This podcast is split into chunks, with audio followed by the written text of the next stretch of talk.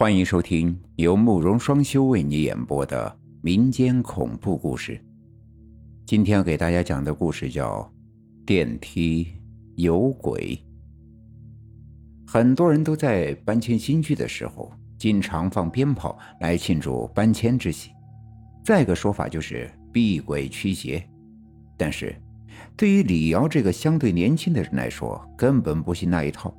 在新买的楼盘交付之后，便搬了进去，甚至也没有看什么黄历，选择良辰吉时。对此，还挨了老母亲一顿臭骂。虽然心里一万个不愉快，但是李瑶还是个孝子，并没有顶撞母亲，任凭大骂一顿之后，这事儿也就过去了。加上住新房子的愉快心情，早就遗忘了那顿臭骂。李瑶是一个公司的中级主管，手下面还管着十几号人。不管怎么样，大大小小也算个官儿。在等新房子装修完成后，便叫上了几个要好的哥们儿，在饭店大吃了一顿。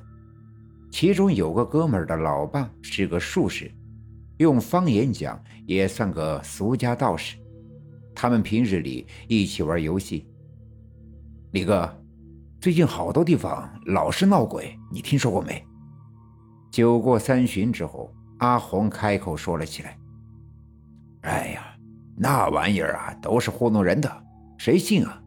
就说前段时间网上流传的那个电梯里面有个老太婆，不就被人给解密了吗？合成的。灵异这东西你也信？拜托，都二十一世纪了，你怎么还这么封建呀？”李瑶满不在乎的道：“哼，鬼片看多了呗。”另一个人道：“只有刘斌没有说话，不停的玩弄着手里的酒杯。刚才说的就是他家里是个道士。听了他们的话，他倒是笑了笑，没有插口。刘哥，你说个话，有鬼？这世上有鬼吗？”那个人问道。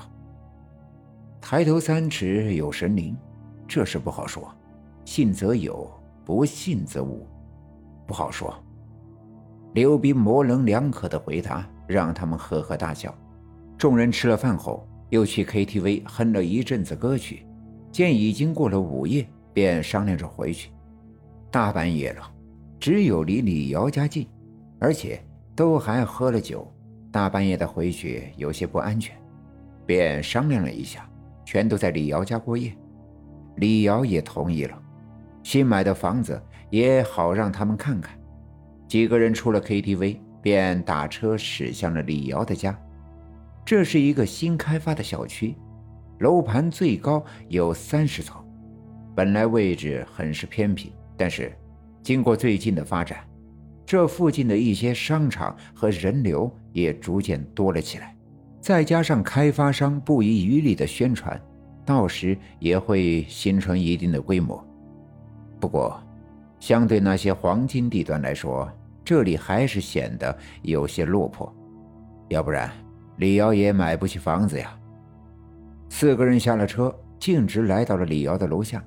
来到电梯旁，看到电梯还在顶楼运行，要下来也得等一会儿。四个人当中，只有刘斌和李瑶还算清醒，其他两个人晕乎乎的，要不是扶着他们，早就倒在地上了。李瑶和刘斌说着一些小事，途中刘斌忽然怪异的嗅了嗅鼻子，然后向四周看了看。深夜了，大部分的人都在被窝里享福呢，一般都是没有什么人的，除非像是他们四个才会游荡呢。可是电梯在顶楼，就是不下来。娘的蛋，怎么还不下来？晕乎乎的阿红忽然暴躁的向电梯门狂踢了一脚，最后又呵呵笑了起来，那表情很是诡异，把李瑶吓了一跳。而更恐怖的是，那电梯忽然哗啦一下下来了，那速度跟高空坠物一样，有点不寻常。早就等得不耐烦的他们，赶紧走了进去，在电梯控制开关那里按了几下子关门的按键之后，电梯竟然毫无反应。靠，什么烂东西，质量这么差！国产的。李瑶一阵愤怒，酒后的人就是容易冲动。刘斌笑了笑道：“国产的其实也不错的，你这家伙一看就是崇洋媚外。”正说着，忽然一直昏昏欲睡的阿红睁开眼睛，看了一下电梯门口，嘿嘿一笑，道：“哎呀，这大半夜的，这姑娘去哪儿呀？”说完，又闭上了眼睛。姑娘。李瑶一愣，再看看外面，哪里有什么姑娘啊？空荡荡的一片。只不过一阵冷风吹来，倒是真的。莫非这家伙醉了还想着姑娘？还真够色的。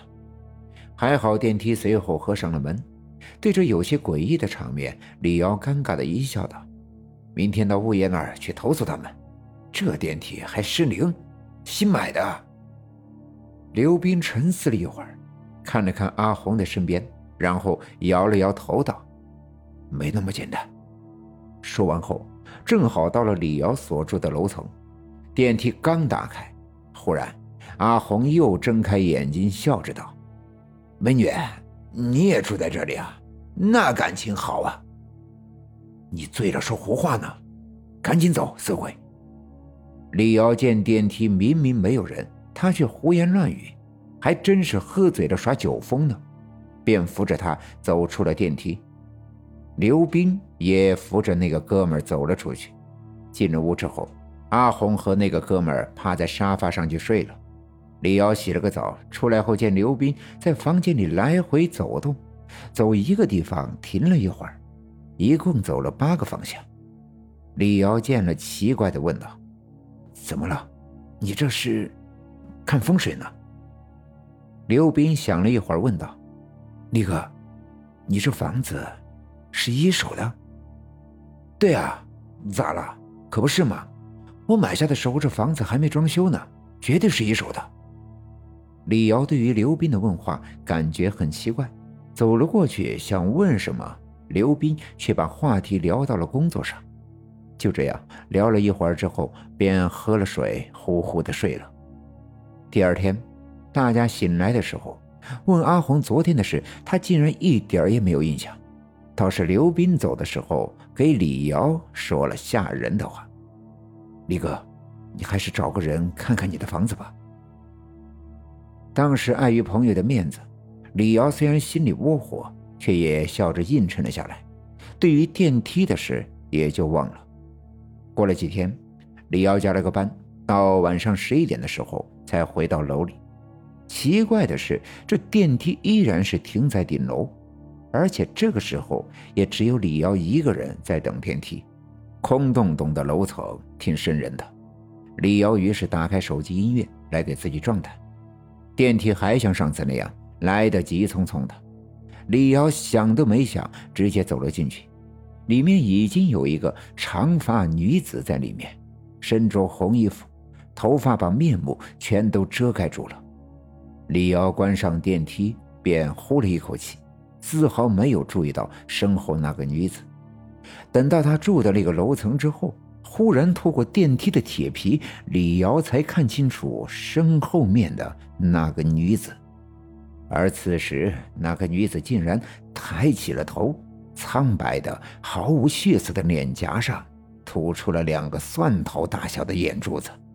猩红的嘴里吐着一尺来长的舌头，这不就是经常出现的那个吊死鬼吗？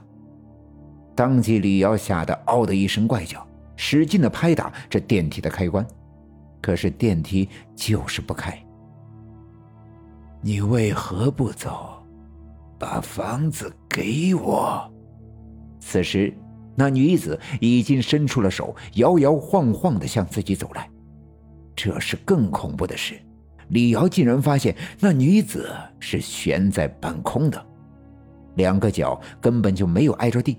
就在那女鬼近身之时，电梯突然打开了，李瑶大呼救命，直接闯了出去。看到两个巡逻的保安，李瑶拉着保安大呼有鬼，两个保安一起跟着他去看电梯，电梯里什么都没有，哪里有半个鬼的影子？第二天。李瑶病了，而且还乱说胡话。说什么离开我。在医院里治疗了有大半个月没有效果，后来还是刘斌的老爸用法术治疗了，才有了一些效果。一个月之后，李瑶出院，用刘斌老爸的方法，在家里供奉了一尊关圣像，这才安心下来。后来，从一个朋友那里打听才知道，这个房间曾经是一个富商包养的小三买过的，后来富商抛弃了那个女子。而且房子也不要了，那女子气不过，就在电梯里上吊自杀了。死了之后还惦记着自己的房子，因此才发生了这件事。李瑶后悔不堪，早知如此，还不如放放鞭炮呢。